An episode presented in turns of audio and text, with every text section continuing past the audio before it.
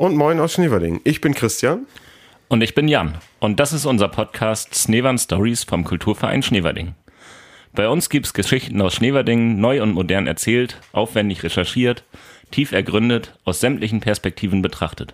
Wir wollen aufräumen mit Mythen, historisches aufbereiten, politisches kritisch re reflektieren, umweltpolitische und historische Dinge verstehen, herausragende sportliche Leistungen besprechen, Kuriositäten aufdecken.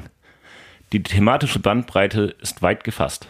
Der Aufhänger bei all diesen Geschichten ist jedoch immer, dass Schneverding der Ort des Geschehens war oder ist. Heute hört ihr bereits unsere dritte Folge und ich bin gespannt, ob wir diese Erscheinungsdichte wirklich dauerhaft durchhalten werden. Wie ihr merkt, hat Jan sich nämlich nicht überreden lassen, nach Green Day und Dalai Lama in Schneverding auch noch ein drittes Thema in Folge vorzubereiten.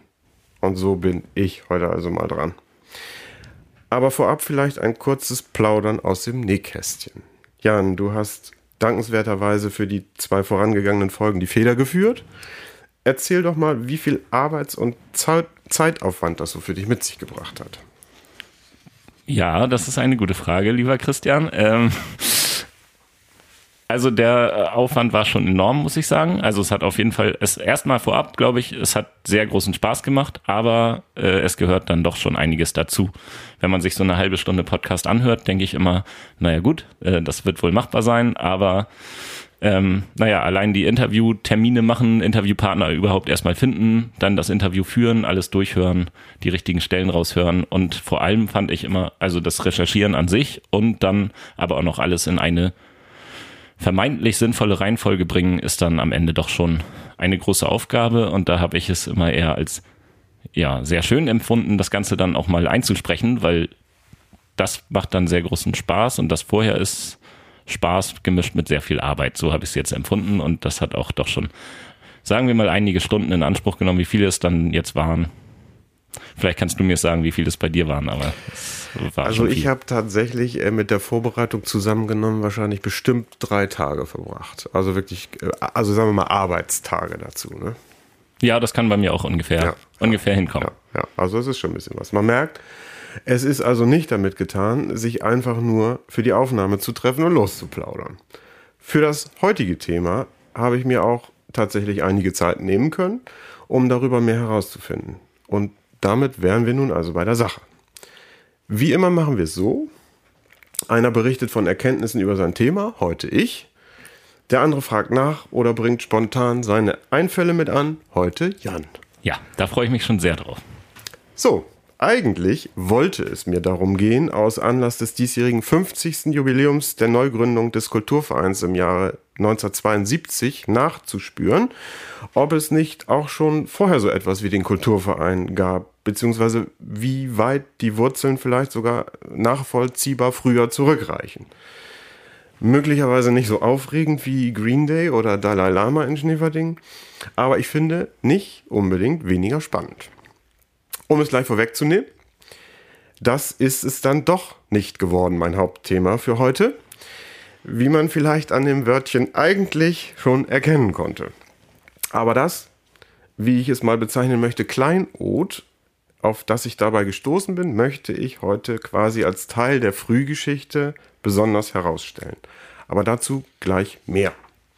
Zunächst die Frage an dich, Jan. Was ist aus deiner Sicht eigentlich Kultur? Da fragst du jetzt genau den richtigen. Ich dachte, ich äh, probier's mal. Ja. Da ich sowas in die Richtung wie Kulturwissenschaften studiert habe, habe ich mich mit dem Thema tatsächlich schon mal intensiver befasst. Und da ähm, könnte man jetzt zwei Sachen annehmen. Entweder nimmt man, glaube ich, einen engen Kulturbegriff und geht von sowas wie Veranstaltung aus und was der Kulturverein macht. Oder nimmt einen weiten Kulturbegriff und geht davon aus, dass Kultur eigentlich fast alles ist. Also ähm, man konnte in meinem Studiengang zum Beispiel auch zu der Kultur der Ultra-Fan-Gruppierungen forschen oder ähm, es konnte dann auch um historische Dinge gehen. Ähm, ja, also es gibt, glaube ich, diese zwei Varianten, die man jetzt nehmen könnte. Ähm, es gibt ja auch sowas wie Tischkultur, das wäre auch noch ein Beispiel. Ähm, genau, also man kann das Ganze sehr weit fassen, was äh, Kultur alles umfasst. Und ähm, das kommt, glaube ich, auf den Zusammenhang an, in dem man darüber spricht. Genau. Und äh, wir wollen uns ja ein wenig im Sinne mit äh, der Kultur mit, äh, also der Kultur beschäftigen, wie der Kulturverein sozusagen Veranstaltungen macht. Ich habe aber trotzdem versucht, mal so ein bisschen zu überlegen, wie kann man das auch auf eine griffige Formel bringen. Ähm, letztlich ja schon, so wie du sagst, auch was weit gefasstes, auch was eng gefasstes. Du hast es schon gesagt, für Kultur gibt es eine Vielzahl von Bedeutungen und Definitionen. Und ganz allgemein und grundsätzlich zum Beispiel würde ich mal sagen, Kultur ist alles vom Menschen geschaffene und gestaltete. Das ist ja nun eine relativ weite äh, ähm, Begrifflichkeit und dieser Begriff geht im Grunde genommen ja so zurück, also der Begriff Kultur allgemein, auf die lateinische Cultura und dem Wortsinn nach ist das Bearbeitung, Pflege, Ackerbau. Ich habe aber noch was anderes gefunden und das möchte ich hier auch kurz vortragen. Brigitte Schulenburg schrieb am 19. Oktober 1989 in einem Artikel über Kultur in Schneverding aus Anlass des 125-jährigen Bestehens der hiesigen Lokalzeitung, der Böhme Zeitung, das zitiere ich jetzt mal, der Begriff Kultur im allgemeinen Sinne beinhaltet die Pflege, Veredelung, Vervollkommnung der Lebensführung und Umwelt des Menschen. So gesehen sind alle Vereine und privaten Gruppen, die sich für eine bestimmte Idee einsetzen, Kulturträger. Damit sind wir nun wirklich ganz nah am Thema unserer heutigen Folge. Die Spannung steigt. Es ist der 16. September 1967. Ich war lange noch nicht geboren. In der Bundesrepublik Deutschland regiert die erste große Koalition aus CDU, CSU und SPD unter Bundeskanzler Kurt Georg Kiesinger. Im Februar startet die erste konzertierte Aktion von Bundeswirtschaftsminister Karl Schiller zur Überwindung der Wirtschaftskrise. Anfang Juni wird während des Besuchs des Schahs in Deutschland bei Demonstrationen der Student Benno Ohnesorg durch einen Westberliner Polizisten erschossen. Es ereignet sich der Sechstagekrieg zwischen Israel und seinen Nachbarn. Der erste Geldautomat überhaupt wird Ende Juni in Betrieb genommen. Im Dezember wird die weltweit erste Herztransplantation durchgeführt. Die Beatles veröffentlichen im Mai ihr epochales Popalbum Sgt. Pepper's Lonely Hearts Club Band, kurz Sgt. Pepper. Der 16. September 1967 selbst, ein Samstag, ist eigentlich kein besonderes oder spezielles Datum, außer und jetzt ob See und dann kein Schiff und in jeder Hand ein großen Koffer. Unter diesem augenzwinkernden Motto gründete sich am 16. September 1967 der Club 67, der sich selbst als Vorläufer des 1972 neu gegründeten Kulturvereins sah. Meine Überschrift für heute lautet also Club 67 Kultur mit Spaß in Schneeverlegen. Die führenden Leute, die gerne im, Kult, im Club 67 etwas unternehmen wollten, waren keine Laienspieler, Theaterspieler von Grund auf. Äh, es waren drei Personen bei, die sehr originell und komisch irgendwas erzählen konnten. Das meiste, was sie von sich gaben, war Fantasie, irgendwas Angelesenes, aber so spannend erzählt, äh, dass man äh, meinte, so die Leute unterhalten. Das wäre gut, aber dafür gibt ja keiner Geld aus. Und äh, ja, dann haben wir eben gesagt, ja gut, äh, Club 67, schwerpunktmäßig für uns als Freundeskreis, aber wir müssen, damit wir in Schneeberdingen überhaupt äh, akzeptiert werden, äh, öffentliche Veranstaltungen äh, machen. Das war Achim Harras, mit dem ich mich vor kurzem ausführlich unterhalten habe. In guter Tradition unserer O-Töne habe ich übrigens darauf geachtet, dass im Hintergrund Regengeräusche hörbar sind. Finde ich sehr gut, Christian. Vielen Dank. Nun, beim Club 67 handelte es sich nicht um einen eingetragenen Verein. Dennoch gibt es eine Art Gründungsurkunde als erste Seite eines Chronikalbums, in dem die Aktivitäten äh, des Clubs dokumentiert wurden. In dieser vom Gründungspräsidenten Achim Harras sowie Peter Bosselmann unterzeichneten Erklärung heißt es, mit der Absicht, das gesellschaftliche und kulturelle Leben in Schneverdingen zu aktivieren und zu fördern, gründeten wir den Club 67. Es soll stets oberstes Gebot unserer gemeinsamen Arbeit sein, dieses schöne Ziel anzustreben. Was schließen wir daraus, Jan? Was schließen wir daraus? Ähm, ja, Vielleicht magst du mir dazu was sagen. Gerne. Also, äh, ich habe daraus geschlossen, ähm, dass es, wenn man sagt, es ist äh, also das Ziel, kulturelles Leben in Schneewerding zu aktivieren, dass es wohl vorher nicht so recht kulturelles Leben gab. Der Groschen musste erstmal fallen. Vielen Dank. Ja, das, äh so, und äh, dann habe ich also den damaligen Clubpräsidenten äh, direkt gefragt, ob es nämlich kein Kulturleben in Schneewerdingen vorher gab. Nein, man äh, hatte mit, dem, mit der Aufgabe des Saals im Hotel Witte äh, Angst, dass gar nichts mehr ist. Es gab was, der Kulturverein, der war äh, eingeschlafen, sage ich mal so, den es damals gab. Aha, zwei interessante Hinweise. Es gab einen Kulturverein, dabei ist Achim rückblickend der Meinung, nicht als ordentlich eingetragenen Verein. Und der Verweis auf Hotel Witte. Jan, sagt dir das eventuell noch irgendwas? Der Name sagt mir tatsächlich was, weiß aber nicht, bis wann das stand und vor allem auch, wo es stand. Ich glaube, wenn du es mir gleich sagen wirst, Kommt. was ich hoffe, Selbstverständlich. Äh, dann äh, geht mir ein Licht auf, aber jetzt gerade, ähm, ich würde jetzt mal tippen, wenn ich darf, Harburger Straße. Das ist falsch geraten. Schade. Also mir ist äh, dieser als quasi stehender Begriff Hotel Witte gebrauchte Name auch immer mal wieder untergekommen, ohne dass ich das äh, ganz lange Zeit genauer hinterfragt hätte. Äh, Hotel Witte war bis zum Abriss 1968 ein Hotelbetrieb mit angeschlossenem Veranstaltungssaal, in dem allerlei Aktivitäten stattgefunden hatten, eben auch kultureller Natur. Standort war die Marktstraße in Schneeverdingen. Und zwar etwa dort, wo sich heute ein Wohnhaus mit Restaurant im Erdgeschoss und der Supermarkt Edeka Ahrens befinden. Da hätte ich es jetzt nicht vermutet. Aber die Tankstelle äh, daneben hieß ja auch Witte, aber ich schätze mal, da gibt es keine Verbindung. Ich denke, dass das familiär durchaus zusammenhängt. Okay. Es war damals in den 50er und 60er Jahren der Saal in Schneeverding, in dem äh, neben ähm, Vereinsversammlungen und, und Vereinsfesten eben auch Auftritte zum Beispiel des Gesangvereins, aber auch Vorträge und Theatergastspiele stattgefunden haben. Es hat also Kulturangebote bereits vorher gegeben, aber wer hat dies vor allem die Theaterveranstaltungen, die die Gastspiele, nämlich der Landesbühne Pferden, die es gab, eigentlich organisiert? Äh, das hat die Stadt äh, als äh, Partner organisiert und die, ja, die Arbeiten hat Oskar Eckert, der Realschullehrer, gemacht. Der ist zusammen mit mir im Rat Schneverdingen gelandet, 68, und äh, sagte, das wird ihm alles zu viel.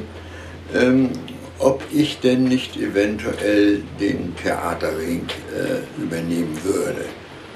Und äh, ich war dann im Rat ähm, Vorsitzender des Kulturausschusses. Und da hat er gesagt, das ist doch eigentlich schon deine Aufgabe. Und äh, dann konnte ich nicht mehr Nein sagen, dann habe ich gesagt, okay. Dann habe ich also den Kontakt äh, mit äh, Herrn Glatz in Soltau, das ist ein Lehrer, der dort den äh, Theaterring leitete, Kontakt gehabt und an, an sich direkt mit Pferden das Programm ausgehandelt. Oha! Achim Harras, Gründer des Club 67, war offenbar Ende der 60er mit seinen gerade 29 Jahren ein umtriebiger Macher in Sachen Kultur in Schneverding. Jan, kannst du dir vorstellen, vor 55 Jahren in Schneverdingen gelebt zu haben und mit Ende 20, Anfang 30 Kultur auf die Beine stellen zu wollen? Also mit Ende 20, Anfang 30 Kultur auf die Beine stellen zu wollen, kann ich mir grundsätzlich erstmal vorstellen, wobei ich jetzt das Alter ein bisschen überschritten habe, aber es fühlt sich, denke ich mal, ähnlich an wie jetzt. Ähm, vor 55 Jahren stelle ich mir als erstes die Frage, wie waren denn da so die Voraussetzungen? Also vermutlich ähm, war es erstmal anders als heute und ob schwieriger, weiß ich nicht, ob du darauf noch eingehst. Aber nee, tatsächlich nicht, aber ich glaube es schon auch, dass es ähm, wahrscheinlich von den Strukturen her do, do, doch starrer war, als wir das heute kennen. Genau, das und, könnte ich mir auch vorstellen. Ja. So, und meine erste Frage wäre eigentlich eben schon gewesen, ob es damals auch, also du hast von Theater zum Beispiel gesprochen und von anderen Veranstaltungen, ob es da zum Beispiel auch dazu gehörte, dass es sowas wie Rockkonzerte gibt, ob das in der Zeit überhaupt schon angesagt war. Oder dann auch zu so einem Kulturprogramm überhaupt gehört. Also, äh, soweit ich es herausgefunden habe, zumindest auch was eben der Club 67 so an Veranstaltungen organisiert hat, waren da Rock Rockkonzerte nicht dabei und auch sonst glaube ich nicht. Also, äh, ich erzähle gleich noch ein bisschen was davon, was äh, der Club 67 so auf die Beine gestellt hat. Und ähm, ich habe mich natürlich jetzt, äh, sagen wir mal, nicht mehr sehr intensiv, weil das ja mein Hauptaspekt heute ist, sich nicht mehr sehr intensiv auch mit der Zeit davor oder danach beschäftigt. Aber ich kann mir kaum vorstellen, dass es da eigentlich sowas gab. Also das war letzten Endes auch so ein bisschen der Weg, womit ich, wohin ich mit dieser Frage wollte. Also letzten Endes schon die Frage, ähm, auch wenn man es jetzt so mal, hast es ja schon ein bisschen angerissen, eben wenn man es jetzt auf das Heute bezieht, was, ähm, was äh, treibt einen heute dazu, im Kulturverein Aktivitäten irgendwie mitzumachen, also aktiv mitzumachen? Das war schon die Frage an mich, ne? Würde ich mal versuchen. Nehm, die nehme ich gerne so auf. Ähm, da erinnere ich mich zum Beispiel dran, dass gerade jetzt am Freitag ein Konzert stattgefunden hat, das ich organisiert habe, federführend, natürlich mit weiteren anderen, aber eben federführend. Und äh, da habe ich zum Beispiel erzählt, und das finde ich einen wichtigen Punkt, dass ich durch den Kulturverein die Möglichkeit hatte, einfach eine Band nach Schneewalding zu holen, die ich selber ganz toll finde. Das ist natürlich ein Grund. Ich hole die aber nicht nur für mich alleine, sondern weil ich der Meinung bin, dass die bestimmt auch viele andere ganz toll finden und da eine Menge Spaß haben können. Ja. So, und da, also das ist ja, ich finde, es ist was Schönes, ein Kulturprogramm auf die äh, Beine zu stellen, das vielen gefallen könnte und ja, den Leuten einen schönen Abend beschert. In dem Fall auch mir selbst. Aber es könnte ja auch sein, dass mir selbst nicht, aber dafür ganz vielen anderen. So, und das, das ist so das, was mich in erster Linie dabei antreibt, würde ich ja, sagen. Ja, also äh, geht mir letztlich ja auch so, wobei ich mir auch mal überlegt habe, was, ähm, was ist es, ähm, was mich wirklich, äh, sag mal, ganz konkret dahin gebracht hat, mich sozusagen im Kulturverein zu engagieren. Und äh, mir ging es vor etwa zehn Jahren, war das nämlich etwa so. Ich kannte dort im Kulturverein jemanden und hatte wahrgenommen, dass der Kulturverein eben tolle kulturelle Angebote schafft. Und daran wollte ich eben nicht nur als Konsument, sondern auch als aktiver Gestalter äh, teilhaben. Natürlich hatte mich auch schnell eingenommen, dass die Aktiven im Kulturverein einen ausgeprägten Gemeinschaftssinn hatten und man auch einfach sehr gern gemeinsam Zeit auch mit guter Unterhaltung verbrachte. Das war für mich schon ein Aspekt. Auch. Also die Leute ganz einfach. Ne? Was aber nun, wenn es so etwas oder jemanden, der einen einfach mal mitnimmt, so nicht gab? Dann gründet man eben etwas neu mit seinem Freundeskreis und so entstand der Club 67. Also die äh, Leinspülgruppe Schneeberding ist ja 64 gegründet worden. Und da waren wir aus diesem Freundeskreis, der so etwa 15 bis 20 äh, junge Leute äh, beinhaltet. Und äh, diejenigen, die dann äh, dazu drängten, den, Kultur, den Club 67 zu gründen, waren welche, die Veranstaltungen äh, liebten, äh, Zusammenkünfte, egal mit welcher Generation ein interessanter Hinweis von Achim. Er spricht hier die Laienschauspielgruppe des damaligen Verkehrsvereins Schneeverding an, die 1964 gegründet, bis 2012 aktiv und dann in der Kaluna Bühne Schneeverding aufgegangen, damals selbst aktiv zum Kulturprogramm in Schneeverding beitrug. Die Laienspielgruppe brachte Märchenspiele zum Heideblütenfest, aber auch sonst zum Beispiel plattdeutsche Theaterstücke auf die Bühne. Nun, der Club 67 hatte sich im Grunde aus, als zweierlei empfunden. Als ein Freundeskreis, der seinen Zusammenhalt festigen wollte, durch gemeinsame Unternehmungen auch im kulturellen Bereich. Aber eben auch als Veranstalter kultureller Aktivitäten. Das gegebene Kulturprogramm reichte den Clubmitgliedern nämlich nicht aus. Walter Peters genügte es, dass der Theaterring aus Pferden äh, Gastspiele veranstaltet und dafür wurde er auch gezahlt, um in, diesem, äh, in dieser Gruppe zu sein. Und ansonsten war man zufrieden mit den Schützenfesten und Gesangvereinen. Walter Peters, den Achim hier angesprochen hat, war übrigens damals und für insgesamt 34 Jahre Schneeferdinger Gemeinde- bzw. Stadtdirektor und hat offensichtlich die Kulturgeschicke auch mitbestimmt. Und so haben wir äh, den eröffnungsbunten Abend äh, gemacht, äh, indem wir alle Schneeberdinger Vereine, die irgendwas für einen bunten Abend bieten könnten, gefragt haben. Und erstaunlicherweise haben alle zugesagt. Das hat dazu geführt, dass wir 135 aktive ähm, Darsteller hatten. Äh, und weil die Musikzüge, die beiden, nicht in den Saal konnten, haben wir um halb acht angefangen mit einem Platzkonzert äh, vor der Tür. Das hat dann noch den Rest, der den Termin vielleicht verschlafen hatte, geweckt. Und dann wurde der Saal so voll ähm, und die waren begeistert mit dem Angebot, was wir gemacht haben. Der Club 67 begann also seine öffentlichen Aktivitäten mit der Veranstaltung eines sogenannten bunten Abends im Saal des vorhin schon angesprochenen Hotels Witte. Die Clubmitglieder luden alle möglichen Schneeferdinger Institutionen und Vereine ein, mit einem Programmpunkt, also einer Darbietung, Teil dieses Abends zu sein.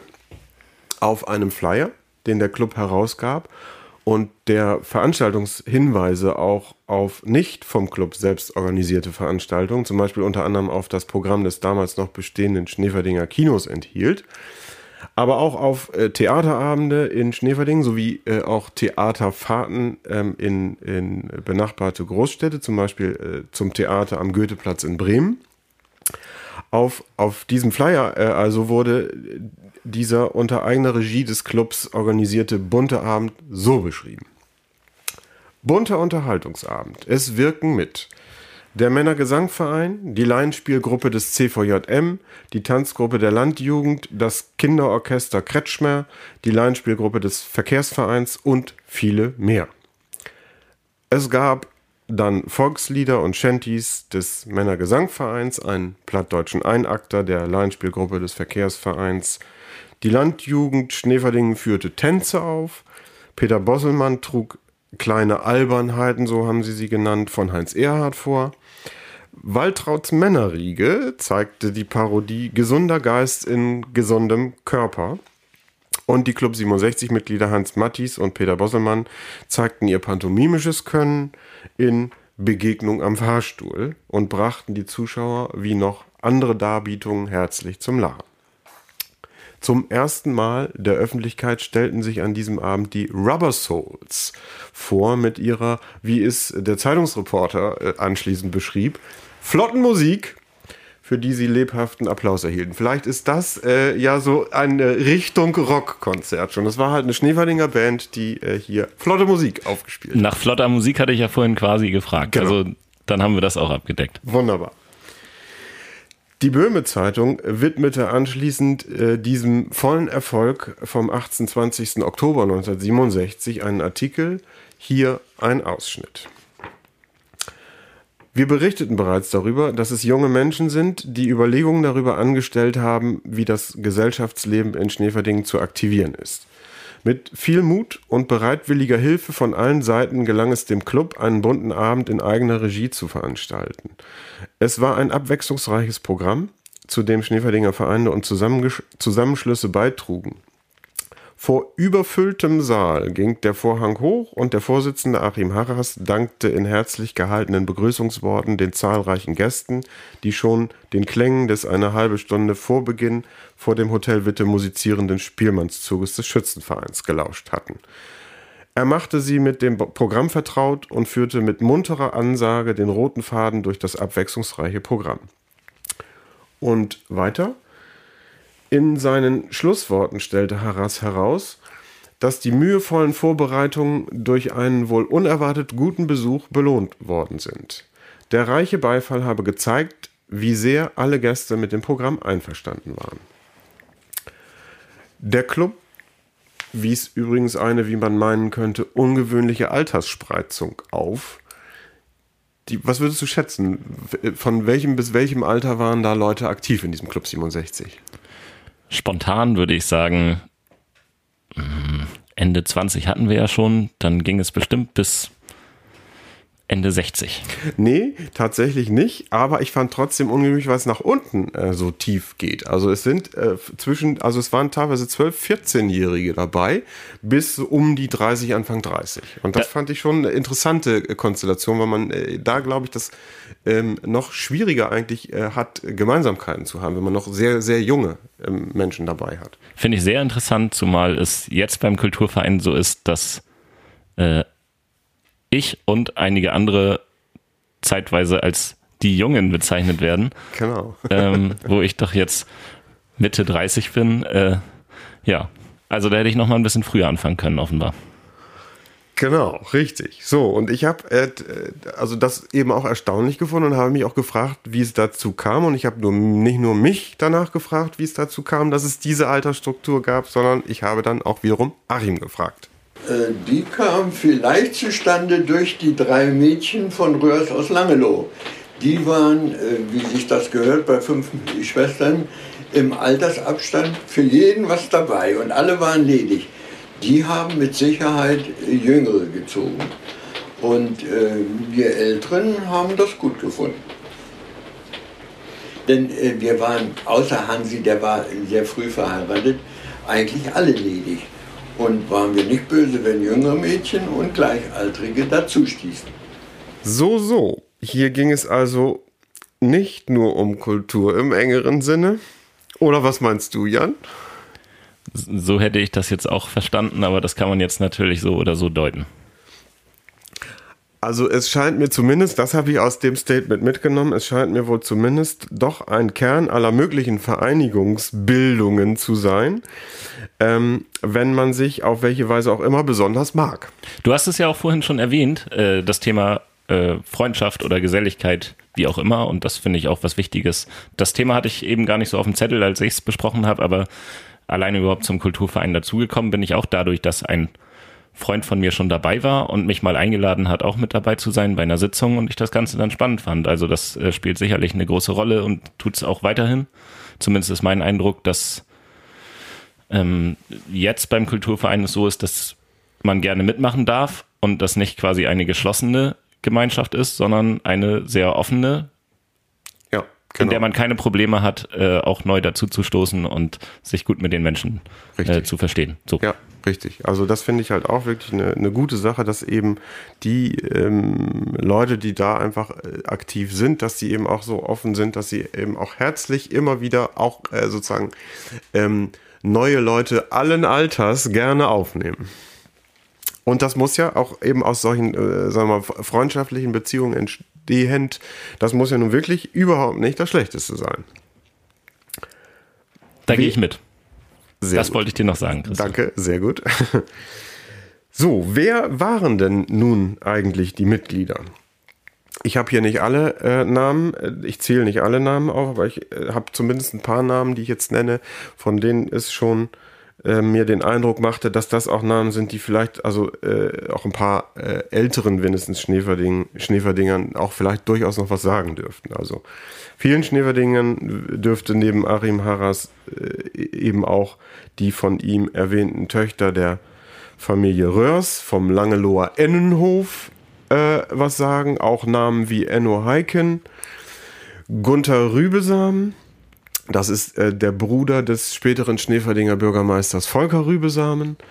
Oder auch Dicky Müller, später Wirt des Restaurants Alter Krug. Sagt mir sogar was. Guck an.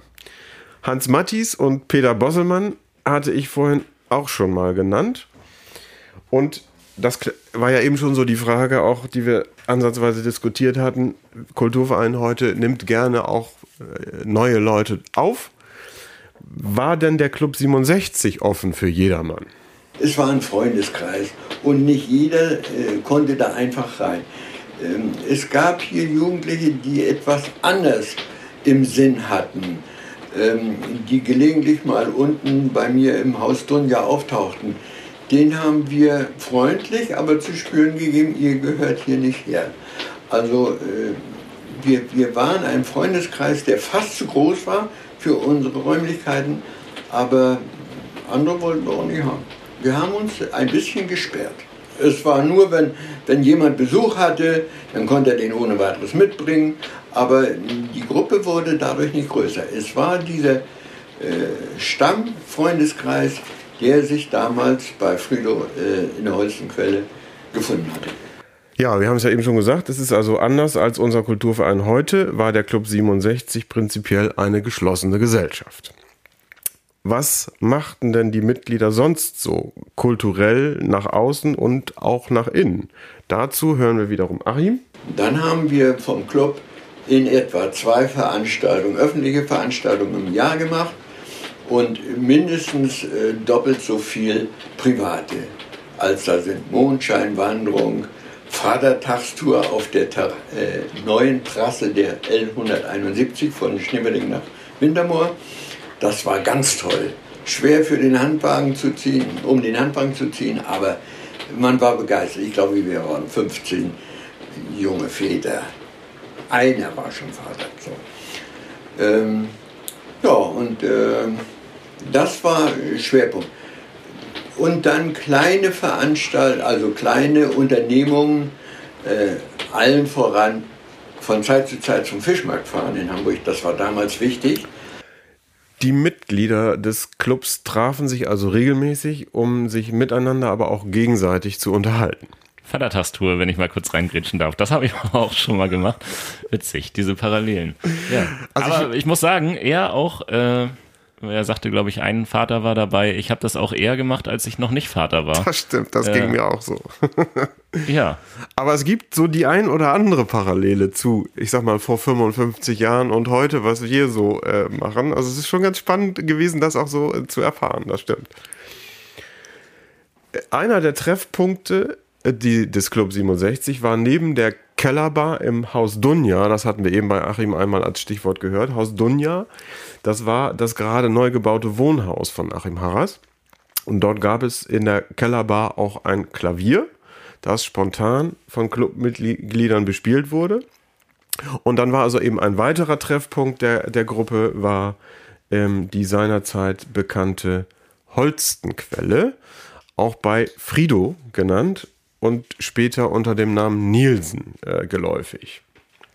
Jan. Christian. Ähm, vielleicht hast von denen, diesem Lokal schon mal irgendwas gehört? Vielleicht möglicherweise selbst, wobei ich das nicht glauben kann, aber vielleicht aus Erzählungen deiner Eltern? Ich meine nicht. Hm? Würde mich jetzt interessieren, wo es war. Erzähl ich Und dir. gleich zweite Frage. Kannst, vielleicht kannst du gleich beide beantworten, wo dieser Haus Dunja, woher der, dieser Name kommt. Äh, da muss ich tatsächlich, das kann ich gleich beantworten, gestehen, das habe ich äh, tatsächlich verpennt bei Achim nachzufragen. Das kann ich nicht beantworten. Vielleicht kriegen wir das ja nochmal raus. Das äh, nehmen wir auf den Zettel mit den offenen Fragen. Jan, ich, ich habe hier einen Zettel, Zettel? Und, Stift und schreibe das natürlich sofort auf Sehr und habe den Zettel bestimmt nächstes Mal auch noch in der Hosentasche. Hervorragend. so, und bei der Holstenquelle handelte es sich um eine Kneipe und zwar in der Schneeferdinger Bergstraße. Ähm, also es, ähm, die ist, ich meine, in den 80er Jahren abgerissen worden und äh, ist sicherlich äh, vielen älteren Schneeferdinger ein, Be äh, ein, Begriff. Und die hat, wenn ich mal versuchen soll, das zu beschreiben, ähm, also Bergstraße im äh, Teil der Bergstraße zwischen Oststraße und Osterwaldweg. Ähm, aber eher im unteren Drittel auf der linken Seite, wenn man Richtung Osterwaldweg sieht. Aber dann schon auf dem Berg. Das Nicht schon noch bisschen, im Tal, sondern schon im Berg. Schon ein bisschen, schon ein bisschen, auf dem Berg. bisschen auf dem Berg. und äh, ist, glaube ich, heute ein brachliegendes Grundstück. Also ist nichts neu gebaut worden, ist nur abgerissen worden. Ähm, es ist aber, wie gesagt, äh, wohl auch eine sehr äh, gut besuchte Kneipe in der Zeit gewesen. Und aus Gesprächen mit meinen Eltern äh, weiß ich nämlich, dass äh, auch sie dort regelmäßig verkehrt haben. Und ich meine sogar, das habe ich aber auch nicht mehr abgeprüft, dass sie sich sogar, meine Eltern sich sogar in der Kneipe äh, kennengelernt haben. Und das heißt ja, irgendwie sind da auch so quasi meine Wurzeln. Das ist eine mehr als schöne Geschichte, Christian, dass hier so alles äh, zusammenkommt. Das konnte ja keiner ahnen. Unglaublich, ne? Unglaublich. Egal. Achim erzählt kurz selbst von der Holstenquelle. Äh, und da war der Käfig äh, unser Domizil. Da passten bummelig zehn Leute rein. War ein Stammtisch von der Tanzfläche abgetrennt durch ein Garderobengitter. Äh, und wenn da Garderobe dran hing, war nur von vorne der Zugang möglich, sodass also wir bedient werden konnten, aber sonst waren wir ziemlich alleine. Das war unser zweites Domizil. Also äh, Stammtisch in der Kneipe, Holstenquelle. Und ich habe, ähm, es gibt eine von Achim ähm, aufbereitete Chronik des Club 67, also ein Heft mit, ich weiß gar nicht, 50 Seiten würde ich mal schätzen, wo er alles so ein bisschen aus dieser Zeit aufbereitet hat. Und da gibt es eine Seite in dieser Chronik, da ist beschrieben, ähm, wie man Stiefeltrinken richtig macht. Also das ist auch äh, Teil des Club 67 gewesen, wurde hier in der Holzquelle auch gerne praktiziert. Nun ja, also, man erzählte sich jedenfalls dann, wenn man so zusammenkam, Geschichten fern der Realität, die aber auch Realität hätten sein können. Seemannsgarn oder Erlebnisse aus dem Krieg, an dem aber keiner der Clubmitglieder selbst teilgenommen hatte. Peter Bosselmann oder Hans Mattis hatten dabei ein Talent, spannend und humorvoll vorzutragen, so dass es nicht selten vorkam, dass andere Kneipenbesucher gespannt lauschten und manchmal auch nach mehr verlangten. Wenngleich sie dies nicht bewusst als öffentliche, heute würden wir wahrscheinlich sagen, Stand-up-Comedy angelegt hatten, äh, so bauten sie ihr Talent aus. Öffentlich war nur eine, also einigermaßen öffentlich, eine Veranstaltung, das war eine, eine dreitägige Wanderung in Richtung äh, ja, Norden äh, mit Hansi Mattis. Das war einer dieser äh, Klassenclowns. Mit dem wollten vier Mann gehen, äh, diese Wanderung machen mit zwei Übernachtungen. Und ähm, als wir dann los wollten, waren wir nur zu zweit. Und da hat Hansi gesagt, wir wollen gehen, wir gehen jetzt los. Und dann sind wir losgegangen und da haben wir in einem Gasthaus ähm, ganz bewusst, wir, wir sind auffällig gegangen Hansi Mattis als Seemann und ich in Zimmermannskluft mit Weste und so. Und äh, da hat Hansi gesagt, wir wollen mal die Gäste heute Abend unterhalten. Wir setzen uns an die Theke und ich erzähle dir von der christlichen Seefahrt. Äh, und das hat sich eigentlich so ergeben, war alles spontan. Und du schaffst Schiffszimmermann werden. Und dann hat Hansi, der hat eine sehr sonore Stimme, und wenn er das wollte, dass die das anderen, die anderen das mithören, auch laut. Und äh, dann haben wir uns über die äh, Seefahrt äh, unterhalten. Und auf einmal kam einer und äh, wir hatten plötzlich jeder ein frisch gezapftes Bier vor uns. Und dann sagte er, ich habe da noch drei, dürfen wir uns zu euch an die Theke setzen? Ja, dürft ihr. Ja, das klingt so interessant, wir möchten das gerne hören. Das war also äh, sowas ähnliches wie eine öffentliche Veranstaltung. Wir kannten die Herren nicht, die vier, und die kannten uns nicht. Und äh, Hansi hat, ich musste eigentlich nur das Gespräch äh, in Gang halten, indem ich immer nachgefragt habe. Und dann hat er von Sturm und Wellengang gesprochen und immer im Tonfall so, dass jeden das interessieren musste. Mensch, der muss ja auch mal schiffsbrüchig gewesen sein und so weiter. Und ja, das war ein öffentlicher Auftritt, aber sonst nicht. Weitere Treff- und Ausgangspunkte für gemeinsame Unternehmungen waren außerdem, außerdem der Ennenhof der Familie Röhrs, deren Töchter auch im Club waren, in Langeloh, von dem aus man Wanderungen unternahm und wo man sich auch gern zu Kaffee und Kuchen einladen ließ. Oder auch die Gaststätten Schneeverdinger Hof, Hotel Stratmann gegenüber dem Schneeverdinger Hof. Heute ist da ja eine Spielhalle äh, beherbergt. Dann gab es als Treffpunkt noch den äh, Jägerhof. Äh, das war äh, in der Schulstraße, Ecke Nordstraße. Ist jetzt gerade vor kurzem abgerissen worden. Ähm, ist im Moment ein brachliegendes Baugrundstück, was vermutlich demnächst neu bebaut wird. Und äh, dann gab es noch als Treffpunkt Heidekretscham. Das ist das heutige Café am Dorfteich. Und dann gab es noch die Blubberbacke in Wintermoor. Das ist heute ein Wohnhaus. Eben, bis eben war noch die Holstenquelle mein Lieblingsname, aber äh, die Blubberbacke äh, hat jetzt Platz 1 bei mir erklommen. Also äh, es äh, soll äh, gerüchteweise umgegangen sein, dass es auch mal irgendwas Puff-ähnliches war, äh, die Blubberbacke. Aha. Also vielleicht später dann. Ich weiß es auch nicht so genau, da habe ich aber auch nicht mehr drüber rausfinden können. Naja, jedenfalls äh, war noch ein weiterer Treffpunkt für die Clubleute ähm, die Kantine im Camp Rheinseelen in der Zeit. War wahrscheinlich auch, äh, soweit ich das äh, auch ähm, mir habe erzählen lassen, auch ein, ein beliebter Punkt, wo man sich eben kneipenmäßig halt traf. Neben der Herstellung von Öffentlichkeit wurde aber auch intern sogenannte Weiterbildung angeboten. So unternahm der Club 67, nicht immer in voller Besetzung, aber zumindest einige Interessierte, Werksbesichtigungen, zum Beispiel der damaligen Großbäckerei Friedoma. Das ist ja äh, das heutige Harrybrot-Werksgelände in Schneeverdingen. Äh, dann hatte man sich angeschaut, dass äh, die Firma Siporex, das ist äh, sicherlich vielen Älteren unter diesem Namen noch geläufig, aber Ich glaube, ich weiß auch, Christian. sag Brespa und jetzt DW Systems oder DW so? Systembau. Genau. Systembau. Ah, Genau, richtig. Ja, sehr gut, sehr gut. Genau, das, das hat man sich also angeschaut schaut damals. Und man hat das Schneeferdinger Wellpappenwerk ähm, besichtigt. Smurfit heute. Heute Smurfit, richtig.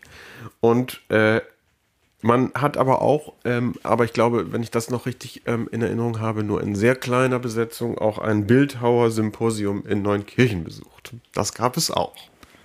Auch noch nie von gehört. Ich auch nicht tatsächlich. Der Club 67 hat außerdem Kinderweihnachtsfeiern gestaltet, wiederum für die Firma Siporex zum Beispiel, hat aber auch Lesungen ausgerichtet. So ähm, war zum Beispiel auf Einladung der Clubmitglieder der niederdeutsche Hamburger Schriftsteller Rudolf Kienau am 16. März 1968 in Schneeverdingen zu Gast, dem der Abend in Schneeverdingen, Schneeverdingen offenbar so gut gefallen hatte, dass er dem Club 67 anschließend eine Gegeneinladung in sein Wohnhaus aussprach, die auch angenommen wurde. Außerdem gab es am 17. Dezember 1967 eine adventliche Abendmusik in der Peter- und Paul-Kirche, ein Mandolinenkonzert am 25. Mai 1968. Äh, dann gab es internationale Folklore mit der schwedischen Gruppe Hi und Topsy Ende November 69 oder auch die Ausrichtung eines Osterballs in der dann neu errichteten Schneeferdinger Festhalle. Das waren so Programmpunkte, die der Club 67 also selbst ausgerichtet und veranstaltet hatte. Ja, die Festhalle. Vor einigen Jahren umgebaut und als Funhaus neu eröffnet, geht auf das Jahr 1969 zurück. Die Geschichte des Club 67 ist auch eine Geschichte der Kultur auf der Suche nach Raum. Hier zeigen sich wiederum Parallelen zu der jüngeren Geschichte des Kulturvereins, aktuell, aber auch beispielsweise wieder in den 80er Jahren. Ich hatte vorhin schon den äh, Böhme Zeitungsartikel von Brigitte Schulenburg ähm, zitiert und daraus will ich jetzt nochmal etwas vorlesen. Also ein Artikel nochmal zur Verdeutlichung vom 19. Oktober 1989. Dort heißt es unter anderem, sollen die zahlreichen Schneeferdinger Örtlichkeiten mit Kulturveranstaltungen, Freizeitbegegnungsstätte, Teeshof, Forum der KGS, Festhalle, Freilichtbühne im Höbental sowie kirchliche Räume gut genutzt werden, so müssen dafür auch die finanziellen und ausstattungsmäßigen Möglichkeiten vorhanden sein. Gerade dabei gibt es trotz der erfreulichen Bemühungen der Stadt um Verbesserungen noch punktuelle Defizite, die sich auf die Annahme des kulturellen Angebots durch die Bürger negativ auswirken. So fehlt beispielsweise ein Raum mittlerer Größe für Bühnen- bzw. Theaterveranstaltungen, der ohne großen Zeit- und Aufbauaufwand nutzbar und technisch entsprechend ausgestattet sein müsste. Und weiter? Ganz abgesehen davon, dass bei wechselnder Nutzung von Räumen eine anheimelnde Atmosphäre nur schwer zu schaffen ist. Unter den bisherigen Gegebenheiten entsteht des Öfteren auch der Eindruck, dass die jetzt nutzbaren Räumlichkeiten in ihrer verhältnismäßig peripheren Lage, insbesondere von älteren Bürgern und zudem Gästen des Ortes, nicht gern besucht werden. Diese Defizite auszuräumen, bietet eine denkbare Chance ein Kulturhaus im Zentrum, in dem sich viele Vereinigungen mit ihren Aktivitäten heimisch fühlen könnten. Als ich das gelesen hatte, hatte ich aber große Augen. Schon vor über 30 Jahren diese Probleme, schon vor über 30 Jahren die Idee eines Kulturhauses im Zentrum. Jan, was geht dir durch den Kopf, wenn du das jetzt so hörst? Klingt nach einer super Idee, ist mir so durch den Kopf gegangen. Ist es ja. Ja, ähm, also offenbar sind schon andere auf den gleichen Gedanken gekommen, was ja sehr interessant ist. Dann hat es äh, ganz schön gedauert, aber äh, es wird ja Abhilfe geschaffen, was sehr schön ist. Und äh, ja, das ist doch schon verblüffend, das zu hören, dass es anscheinend dieses Thema schon ein bisschen länger gibt. Ja, und, und diese Raumproblematik reicht noch länger zurück, nämlich auch der Club 67 hat sich bereits intensiv damit beschäftigt. Ich habe ja vorhin über das Hotel Witte berichtet. Dessen Veranstaltungsraum fasste schätzungsweise 200 sitzende Besucherinnen und Besucher hatte eine ordentliche Bühne, die auch für Theaterveranstaltungen geeignet war, wies Nebenräume, also eine sogenannte Hinterbühne, äh, auf. Also dort, wo eben zum Beispiel Künstlergarderoben untergebracht sind. Und wurde 1968 abgerissen. Da stand man nun mit seinem Glück und plötzlich war ein jahrelang kulturell genutzter Raum einfach nicht mehr da. Zwar gab es schon seit einigen Jahren zuvor eine Bühne im sogenannten Gymnastiksaal, der heute Teil der kleinen Turnhalle an der Harburger Straße ist. Die Bühne gibt es immer noch, ist aber aufgrund baulicher Gegebenheiten nicht mehr nutzbar. Diese Bühne funktionierte auch für Theater. Hier traten seit 1964 die neu gegründete Laienspielgruppe des Verkehrsvereins, der vor einigen Jahren im Verein Heideblüte aufgegangen ist, aber auch die Landesbühne Pferden, das war das Niedersächsische Landestheater Mitte, erfolgreich auf. Diese Räumlichkeit hatte schon Vorteile. Der Gymnastiksaal, der wurde sehr stark angenommen, auch von anderen Veranstaltern, zumal es da äh, für diejenigen, die dort was veranstalten wollten, bequemer war als jetzt in der FZB. Da müssen wir äh, Stühle aufstellen, abbauen und äh, das Besenreihen überlassen, dem Tanzclub, der da ja wohl Hausherr, zweiter Hausherr ist. Das war im, äh, im Gymnastiksaal nicht so. Der Hausmeister der Schule, der hat, wenn man ihm rechtzeitig Bescheid gesagt hat, sich vier Schüler, vier bis fünf Schüler besorgt. Die haben das Parkett durfte nicht mit Straßenschuhen getreten werden. Die haben vorher Linoleum ausgerollt und die Stühle aufgebaut.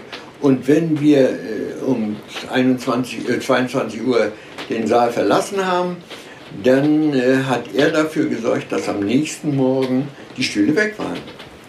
Außerdem gab es zwar nicht im gleichen Gebäude, aber doch in der benachbarten Schule in kurzer Entfernung Hinterbühnenmöglichkeiten, die auch von den Schauspielern der Landesbühne als angenehm empfunden wurden. Nachteil war allerdings, dass es im Gymnastiksaal eben keine Gastronomie gab, also äh, etwas, das zur Kulturveranstaltung nun mal dazugehört. Ende der 60er Jahre wurde bekannt, dass der Schneeferdinger Schützenverein den Bau einer Veranstaltungshalle anstrebte. Diese Fest- oder Schützenhalle wurde dann schon 1969 eingeweiht. Bereits bei der Planung versuchte sich der Club 67 einzubringen. Achim Harras ließ der Gemeindeverwaltung, dem damaligen Gemeindedirektor Walter Peters, einen eigenen Entwurf zukommen, dem ein vielseitig nutzbares Konzept zugrunde lag. Kern der Idee war ein zentraler, sechseckiger Veranstaltungsraum, für ein sitzendes Publikum von ca. 200 Personen. Er hatte eine für Theaterveranstaltungen geeignete Bühne und eben auch die notwendigen Nebenräume hinter der Bühne für Künstlergarderoben, Maske und ähnliches. Dem Zuschauerraum zugeordnet waren Foyer, WC-Räume, eine Küche mit Vorratsräumen und eine Besuchergarderobe. Der Saal war als erweiterbar angedacht, äh, um zum Beispiel ein Festzelt bei Bedarf direkt äh, dem Saal anzuschließen, dass man also für größere Fest- äh, äh, oder Tanzveranstaltungen hätte nutzen können.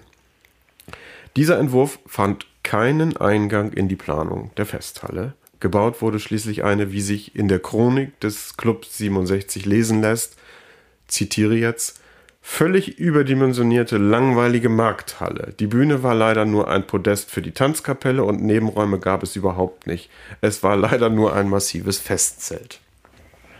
Vernichtende Kritik würde ich das nennen. Das äh, kann man sagen und ich weiß nicht, ich habe mich natürlich jetzt nicht mit der Zeit beschäftigt. Äh, bis, ich sage jetzt mal, in die 2000er Jahre hinein, wie die tatsächlich auch genutzt wurde, ob sie in dem Sinne, wie sie mal gedacht war, eben auch gut ausgefüllt war. Das kann ich mir schon auch vorstellen, dass es da die Zeit gab, aber wir wissen ja schon, dass es auch irgendwann eine Zeit gab, wo die, diese Halle mit diesen, dieser Art Raum einfach so nicht mehr funktioniert hat. Ich war da immer nur auf Partys wie der früheren FFN-Party oder Faschingsparty oder sowas gab es da. Äh, ich glaube, da war ich so Teenager. Ja. Das fand ich immer ziemlich cool. Aber äh, danach, davor und danach habe ich diese Halle, glaube ich, auch nie wieder gesehen. Nee, richtig. Also wobei man sagen muss, es gab ja jetzt in jüngerer Vergangenheit zum Beispiel noch auch von der Stadt Schneverding ausgerichtet dort eine Bürgermesse. Und äh, da war ich da äh, zumindest auch mit drin und aktiv, auch bei den Ständen, wo sich die Vereine präsentiert hatten, auch mit aktiv. Also ähm, das gab es da eben auch schon. Das war also, dann aber jetzt schon das Funhaus, vermutlich. Genau, das war, schon, das war schon Funhaus, das war eben noch, das ist ja noch nicht ganz lange her. Ich glaube drei Jahre oder so, glaube ich, war die letzte Bürgermesse, wenn ich es richtig im, im Sinn habe. Genau. Nun ja, es wurde äh, jedenfalls der Versuch unternommen, auch damals, eben Ende der 60er, Anfang der 70er Jahre, in der Festhalle also auch Kulturveranstaltungen durchzuführen. Achim Harras wurde nämlich seitens der Gemeindeverwaltung gebeten, ein Gastspiel der Landesbühne in der Festhalle zu organisieren. Da hatte man mir als eben Kulturvereinsvorsitzenden gesagt, wir müssen unbedingt die Pferdner mal in der Festhalle auftreten lassen. Das ist ja jetzt ganz toll. Und dann habe ich äh, den, den Vorsitzenden, den äh, Intendanten Loges, ähm, überreden können, dass sie die nächste Aufführung im, äh, in der Schützenhalle machen. Und da wurde gespielt der Besuch der alten Dame und ähm, von Dornmatt. Und ähm, schon in der Pause ließ Herr Loges, der eigens dazu gekommen war, wie toll das denn nun in Schneeberdingen ist, mich rufen und sagte, Herr Harras, wir machen weiter die Gastspiele in Schneeberdingen, aber nur in der Turnhalle, Gymnastiksaal, nicht mehr hier.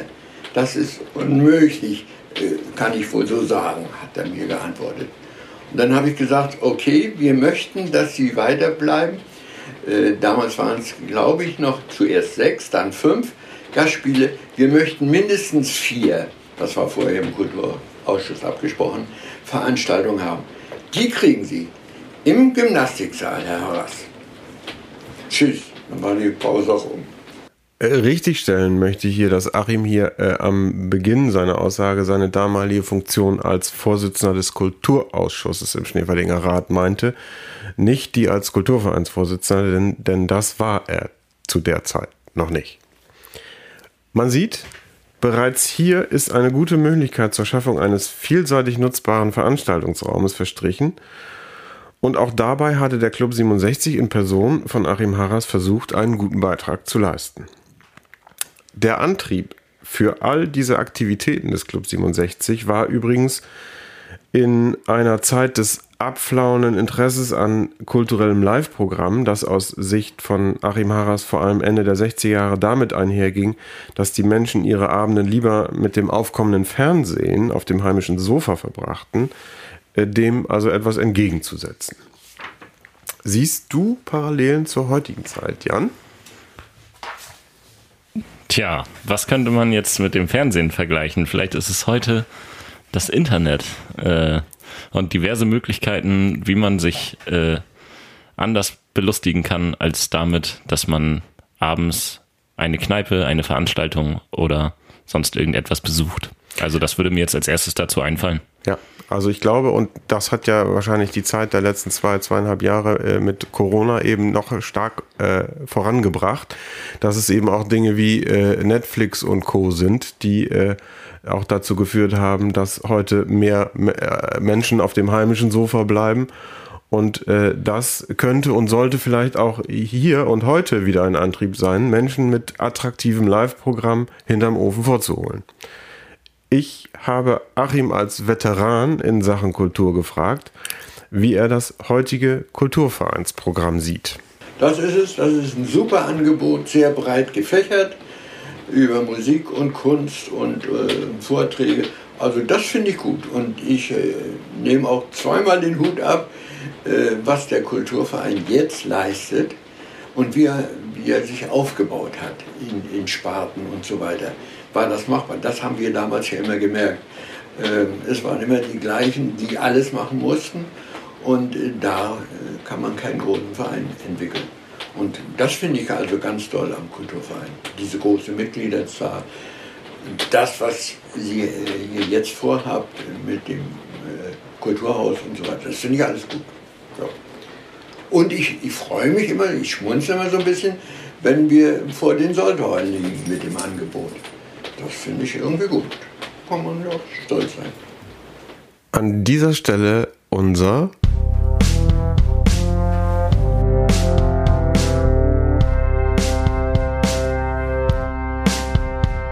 Veranstaltungstipp. Besonders hinweisen möchte ich heute auf eine der nächsten Veranstaltungen des Kulturvereins, nämlich die musikalische Herbstlesung mit Rolf Becker, begleitet von Harald Petersen mit seinem Schifferklavier. Ein Ringelnatzabend unter dem Motto Ich komme und gehe wieder. Rolf Becker und Harald Petersen versuchen den Vorgaben von Ringelnatz zu folgen, anhand auch bislang kaum bekannter Texte, vom Bekannten zum Unbekannten, vom Humorigen zum Nachdenklichen, vom Banalen zum Artifiziellen, Wortfolgen, die zur musikalischen Begleitung herausfordern. Das verspricht doch ein wunderbarer Abend zu werden am 23. Oktober um 17 Uhr im Hotel Camp Rheinseelen. Das war unser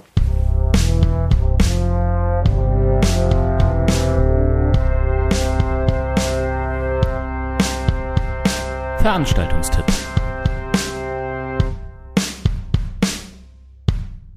Nun, Jan, letzte Worte zu unserem heutigen Thema, dem Club 67. Die kommen schon von mir jetzt. Ich habe auch noch welche, aber okay. du darfst auch mal. Na, vielleicht habe ich, ich habe ein bisschen gesammelt äh, und ich habe, glaube ich, Feststellungen und Fragen. Na, dann mal los. Erste Feststellung, also es ging um die Holstenquelle und ich glaube, irgendwo gab es dann mal ein Fassbier und es gab die Vatertags, äh, den Vatertagsausflug. Also es ging durchaus auch äh, um Spaß in dieser in diesem Verein, habe ich erstmal den definitiv, Eindruck. Definitiv, definitiv. Gut, bestätigst du so? Ja. Dann ähm, ist mir aufgefallen, du hast vorhin erwähnt, Fahrten nach Bremen zum Theater war es, glaube ich. Auch sowas gibt's, meine ich, nächste Parallele heute noch vom Kulturverein. Genau, das Kult haben wir auch wieder. Abotour, ist das der richtige Name? Ja. Das ist der richtige Name. Das ist mir aufgefallen. Ja. Ähm, dann zwei Begriffe. Hinterbühne, ist das äh, das gleiche, wie man jetzt äh, Backstage sagen würde? Oder ist ja. das, äh, kommt das einfach nur aus dem Theater? Da kenne ich mich jetzt ja wieder nicht aus. Also ich bin halt vielleicht auch noch ein paar Jährchen älter als du, deshalb sage ich Hinterbühne, aber prinzipiell ist es natürlich das, was man auch mit Backstage meint, klar. Aber ich kenne es aus dem Theater halt wirklich äh, klassisch unter dem äh, der deutschen Bezeichnung Hinterbühne, ja. Aber Backstage sagt das gleiche. Habe ich mir gedacht. Ja. Aber äh, das wollte ich nur wissen. Und äh, du hast jetzt öfter schon gesagt, ich glaube, teilweise hießen die Gruppen auch so, aber du hast gesprochen von einer Laienspielgruppe. Ja. Und da kam mir in den Sinn, dass wir über solche Bezeichnungen schon mal gesprochen haben, in dem Zusammenhang, dass wir mal was mit Theater und Musik zusammen gemacht haben. Ja. Wäre das ein Begriff, den du benutzen würdest? Ich würde heute äh, zu einer solchen Vereinigung von äh, äh, Leuten, die daran interessiert sind, einfach Theater auf die Bühne zu bringen, ähm, grundsätzlich erstmal schon sagen, das kann man als Laienspielgruppe bezeichnen. Das ist immer eine Frage, was dahinter noch für ein Anspruch steht. Also ich mit den Leuten, mit denen ich zusammen Theater mache, würde immer den Anspruch stellen, ähm, man macht etwas äh, schon wie, also man versucht auf jeden Fall sehr nahe zu kommen dem, wie es ein Profitheater machen würde. Und da finde ich den äh, Begriff Laienspielgruppe immer so ein bisschen fehlbesetzt an der Stelle, weil das eher sagt, man hat keine Ahnung von dem, was man tut. Und nur weil man kein Profitheater ist, ähm, heißt das aber nicht, dass man keine Ahnung von dem hat, was man da macht, sondern schon eben auch wirklich sich damit ja auch mit all den Hintergründen, Grundlagen und so weiter beschäftigt. Also zumindest, wie gesagt, in dem Umfeld, in dem ich äh, Theater mache. Und da würde ich tatsächlich eher den Begriff äh, Amateurtheater bevorzugen, weil das letzten Endes den Unterschied zum Profitheater insoweit nur aufzeigt, dass man sagt, man hat eigentlich den gleichen Anspruch, nur man macht es eben nicht für Geld, sozusagen. Ja, äh, darauf wollte ich hinaus. Also, wer das hört, äh, immer gerne von Amateuren sprechen, ist netter als Laien. Wobei ich sagen würde, das ist ja vergleichbar mit dem Fußball. Ja. Da würde man ja auch von Amateurfußball sprechen. Ja. Wobei das, was ich, glaube ich, immer gemacht habe, eher Laienfußball war. ja. So. Ähm, das nur am Rande. Jetzt meine Fragen. Ähm, direkt zum Thema. Wann wurde das Ganze denn? Ich bin mir nicht sicher, ob du es schon erwähnt hast, aber bis wann ging denn das Ganze? Kommt gleich noch. Das sind meine letzten Worte. Und dann Anschlussfrage vermutlich hat das Ganze dann irgendwas mit dem heutigen Kulturverein zu tun Kommt oder ist auch. es komplett unabhängig? Ja, das habe ich natürlich gehofft. Das hätte ich so jetzt nicht stehen lassen können, aber wenn es noch kommt, dann bin ich natürlich gespannt und ja. übergebe dir wieder das Wort, Christian. Ja, vielen Dank. Also, dann will ich mal noch berichten, dass es äh, mit dem Club 67 tatsächlich nämlich auch zu Ende ging irgendwann. Für die Mitglieder veränderte sich nämlich familiär etwas, also man heiratete oder trat irgendwie in Berufe ein.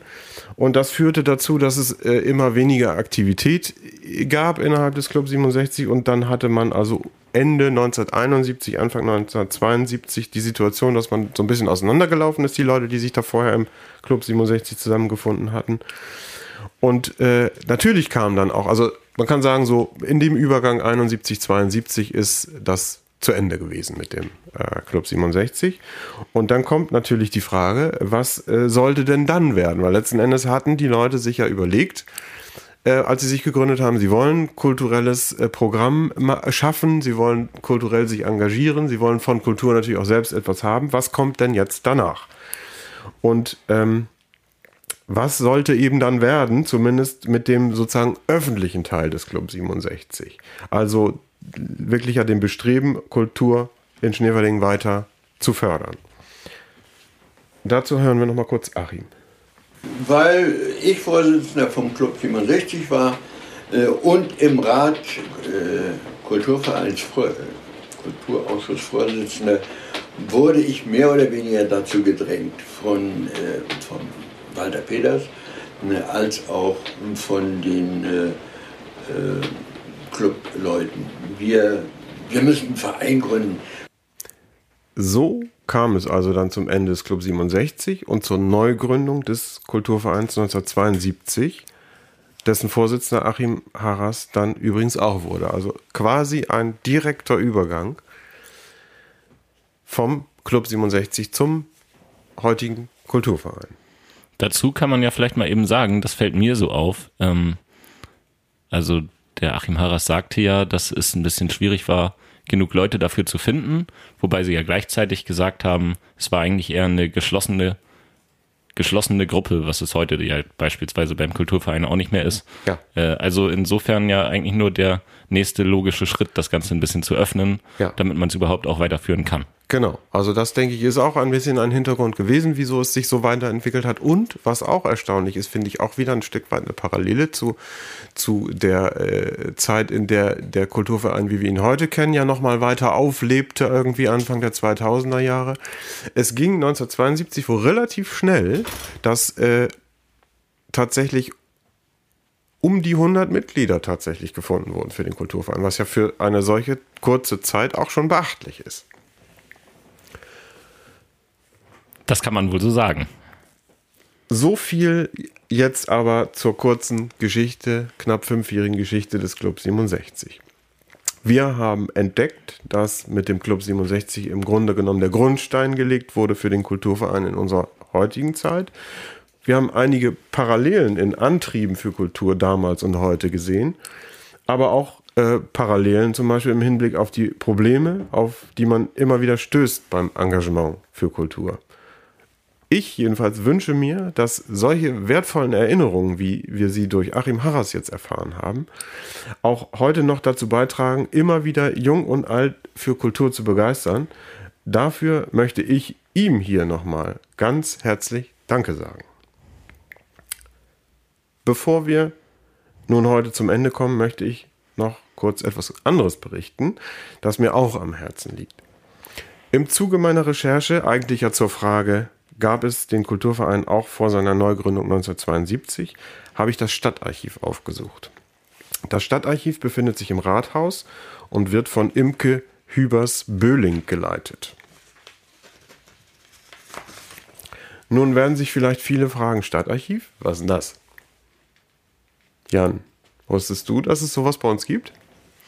Ähm, bis vor kurzem noch nicht. Äh, dann habe ich mich damit auseinandergesetzt, da wir mit diesem Podcast äh, gestartet sind und ich natürlich nach Recherchemöglichkeiten gesucht habe. Und ich kenne tatsächlich äh, jemanden, der im, im Rathaus arbeitet und dann äh, bin ich darüber darauf gekommen, dass es dieses Stadtarchiv wohl gibt. Ich war aber bisher äh, noch nicht drin, weil ich es für meine Themen äh, noch nicht brauchte, aber da werde ich sicherlich mal drauf zurückkommen. Ja, also das ist schon ganz spannend. Äh, ich war da und äh, habe das alles mal so ein bisschen besichtigen dürfen auch. Und Imke Hübers Böhling berichtete mir, dass es aber ganz viele Menschen in Schneverding gibt, die das eben überhaupt nicht auf dem Schirm haben. Also das Gedächtnis der Stadt. Das Archiv sichert nämlich wichtiges Schriftgut für die Nachwelt und sammelt Erinnerungen für die Zukunft. Ich zitiere jetzt mal so ein bisschen was das, äh, was auf, dem, auf der Internetseite des Stadtarchivs zu lesen ist.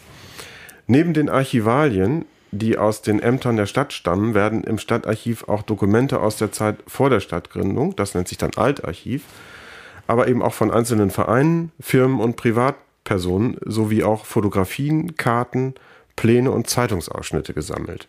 Es steht auch eine Archivbibliothek zur Verfügung. Jeder Interessierte hat die Möglichkeit, dies alles einzusehen. Imke Hübers-Böhling ist allerdings noch viel mehr interessiert daran, weiteres Material ins Archiv aufzunehmen. Zum Beispiel ist sie interessiert daran, die Geschichte alteingesessener Firmen in Schneverdingen aufzuarbeiten. Da ist sie also sehr darauf aus, dass ihr da auch die gerade älteren Firmen vielleicht mal Material zur Verfügung stellen können. Oder ähm, auch die Geschichte äh, von Schneeverdinger Familien. Zum Kulturverein vor 1972 habe ich dort nicht viel gefunden. Daher hier nochmal der Aufruf, wer dazu noch etwas hat oder weiß, her damit, auch mit allem anderen, was ihr meint, was wir in unserem Podcast vielleicht nochmal ansprechen wollen. Meldet euch einfach per E-Mail unter podcast.kulturverein-schneverdingen.de. So, das war es nun wirklich. Wir hören uns in unserer nächsten Folge wieder. Jan? Genau so ist es. Da freue ich mich drauf. Ich glaube, dann bist du nochmal dran, Christian, mit einem Thema. Ich fürchte ja. Ja. Ähm, also das hat mir, es hat mir immer großen Spaß gemacht, heute ganz besonders. Ich habe gerne gelauscht und aber auch gerne mal was dazu gesagt. Ähm, gerne wieder so. Das freut mich. Dann machen wir so weiter, würde ich sagen. Und jetzt bleibt mir nur noch zu sagen, tschüss. Tschüss.